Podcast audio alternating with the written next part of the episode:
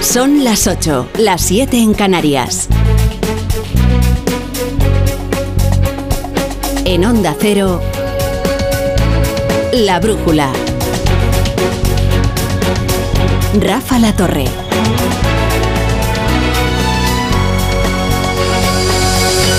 Este es uno de esos escasos debates en que la población española no está estabulada, como el rebaño. Hay mucha gente que sencillamente no tiene una opinión muy rotunda sobre la gestación subrogada. Y eso contribuirá sin duda el que es un debate que rompe los bloques ideológicos no hay una distinción izquierda-derecha muy nítida, sino que una parte sustancial, por ejemplo, del colectivo homosexual está a favor, los religiosos coinciden aquí también con las feministas, eh, los liberales o las liberales reclaman la autonomía de la mujer para disponer de su propio cuerpo, dentro de los liberales eh, pues también hay algunas divergencias, dentro de los conservadores seguro que también hay algunas disidencias, dentro también del feminismo habrá quien diga que la mujer puede hacer con su cuerpo lo que quiera, incluso prestarlo para eh, gestar un bebé que eh, terminará siendo el hijo de otra persona. Bien, eh, este debate no estaba destinado todavía a centrar la conversación pública. Pero me temo que ya es inevitable, porque la imagen de Ana Obregón en el Ola, con un bebé en brazos y sobreimpreso el titular, Ana Obregón, madre de una niña, esto, esto hace que todo se pare. Esto acapara toda la atención. Y atrás quedan pues los marlascas, los perdes, los cobos, hasta las pensiones quedan detrás. Y eso que lo particular del personaje y la opacidad del caso puede que hayan conducido a una, a una confusión. ¿eh? En España nadie defiende que se compren bebés. Y de la noticia de Ana Obregón todavía hay muchas zonas de sombra. Por eso verán que los partidarios de la gestación subrogada se andan con pies de plomo a la hora de opinar sobre esta noticia.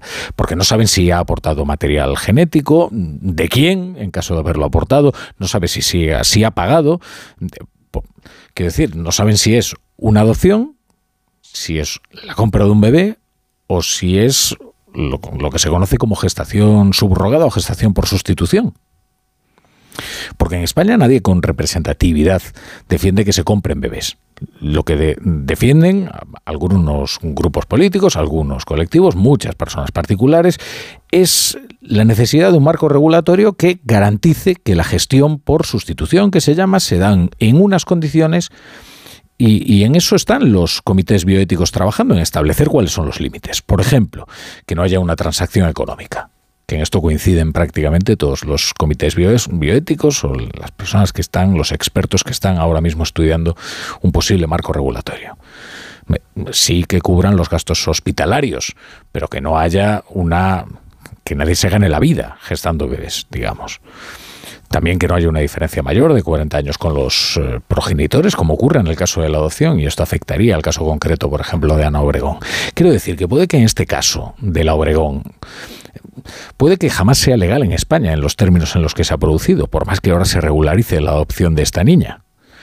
Pero lo cierto es que esto ya nadie lo para, este debate. A veces el ser más inesperado desata un debate de, enjundia. Y, este, desde luego, lo es. Es uno con unas implicaciones bioéticas, políticas, sociales, de gran profundidad.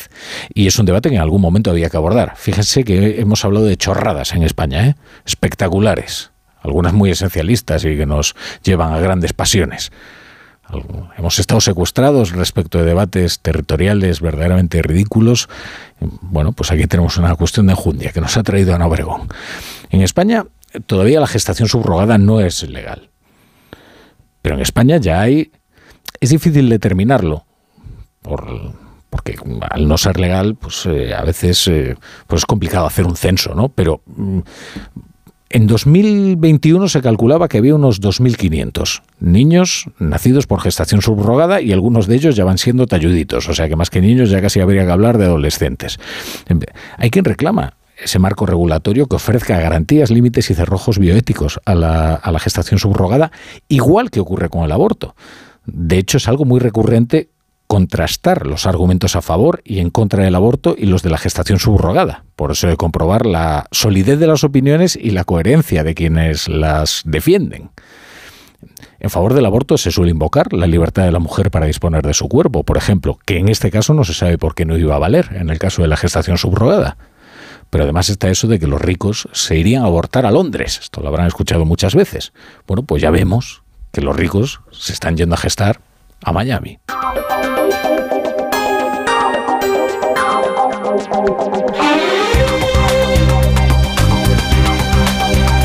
Bienvenidos a La Brújula. Si se incorporan hasta ahora a la sintonía de Onda Cero, estaremos con ustedes hasta las once y media, hasta las diez y media en Canarias, con todas las secciones, los sospechosos habituales, solo que con un menú informativo extraordinario y, y riquísimo. Verán ustedes la brújula de la economía, ¿eh? de todo lo que tenemos que hablar. Entre otras cosas porque mañana se va a aprobar la reforma de las pensiones que suponía que era el asunto que casi iba a acaparar la conversación pública durante todos estos días. Pero hoy Ana Obregón ha pateado el tablero y ha puesto patas arriba la conversación nacional. Antes les decía que este de la gestación subrogada es un debate que trasciende la habitual topografía política fin, y es verdad. A veces es, muy difícil porque entre posiciones políticas, además exactas, pues, se producen opiniones divergentes al, al respecto. No hay un mapa que permita delimitar con mucha exactitud las fronteras ideológicas en este caso. Miren hoy el Congreso de los Diputados. ¿Quiénes votarían a favor y en contra de la regulación de la gestación subrogada? Pues si quieren, eh, vamos, vamos a repasar en función de las declaraciones hoy, hoy obtenidas. El PSOE en esto es muy tajante. Pilar Alegría lo señala como una forma de explotación de la mujer. Yo creo que hay que llamar también a las cosas por su nombre. Y esto se llama vientres de alquiler, no gestación subrogada. Vientres de alquiler. Una práctica que ustedes saben que en nuestro país es ilegal.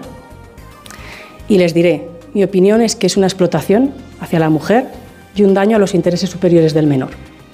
No solo mi opinión, sino también la última sentencia del Tribunal Supremo. Eh, Vox en esto está también con el PSOE. Y Podemos está con Vox. Y va más allá que el PSOE. Irene Montero al calificarlo con, por ejemplo, como violencia contra la mujer. Está regulado, es una práctica que no es legal en España, también está prohibida su publicidad y como le digo, la nueva ley de derechos sexuales y derechos reproductivos lo reconoce como una forma de violencia contra las mujeres. Bueno, eh, es verdad algo que dice Irene Montero, es que la pasada ley del aborto, esa que impulsó su ministerio, el de igualdad, prohibió incluso la publicidad de las empresas intermediarias, que serían aquellas que se encargan de procurar un vientre gestante en un país extranjero. En esto, en lo de la gestación subrogada, ciudadanos, como en la revalorización de las pensiones, casi en solitario, ha, defendido eh, desde el principio su posición, que es a favor a favor de la gestación subrogada, lo ha defendido contra viento y marea. Edmundo Valo y prefiere ser prudente por lo que les decíamos, porque no conocemos los pormenores de la noticia que ha desencadenado el debate. En el sistema que defiende Ciudadanos y que hemos planteado muchas veces, no se alquila ningún vientre. Es una gestación subrogada que se plantea de una forma altruista, que no es mediante precio. Sabemos, conocemos que hay países en el mundo que este sistema lo establecen eh, contra el pago de precio, pero hay otros países del mundo, no nos fijemos solamente en los primeros, que lo establecen de una forma altruista. Y el PP, eh, pues el PP ha cambiado de postura, o al menos se ha mostrado partidario a estudiar un cambio de postura, o al menos ha modulado sus reflexiones acerca de la gestación subrogada. Hasta ahora se oponía. Pero ahora la Dirección Popular dice que están dispuestos a debatir de forma sosegada y seria para regular posiblemente esta práctica. Hoy le han preguntado por ello en el Congreso a la portavoz parlamentaria Cuca Gamarra. Yo creo que ese es un aspecto complejo que merece de debates profundos y serenos, ya que afecta a muchas eh, cuestiones morales, éticas, religiosas, con muchas opiniones por parte de la sociedad española, donde además no hay que olvidar que hay niños, hay menores que tienen unos derechos que deben de ser garantizados y abordar este tema debe ser siempre en un marco de profundidad y de reflexión serena. Sí les digo que hay una forma que es infalible ¿eh? de identificar a alguien que está en contra de la gestación subrogada, que es quien quien se refiere al, al, tema como los vientres de alquiler, ¿no? Porque, eh, claro, quienes defienden la posición en España de la gestación subrogada, escuchábamos antes a Edmundo Val o escuchamos ahora a Cuca Gamarra, lo que defiende es que no haya en ningún caso una transacción económica que, vaya más allá de, cubrir eh, los gastos hospitalarios de la gestante, que no haya una recompensa.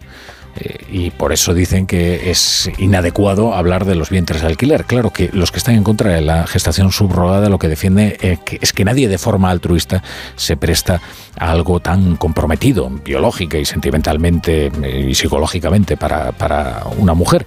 Si ahora mismo hubiera que hacer un cálculo, yo diría que hay una mayoría en contra de la gestación subrogada. Mm, pero ya les digo que, en esto tampoco estoy demasiado seguro. ¿eh?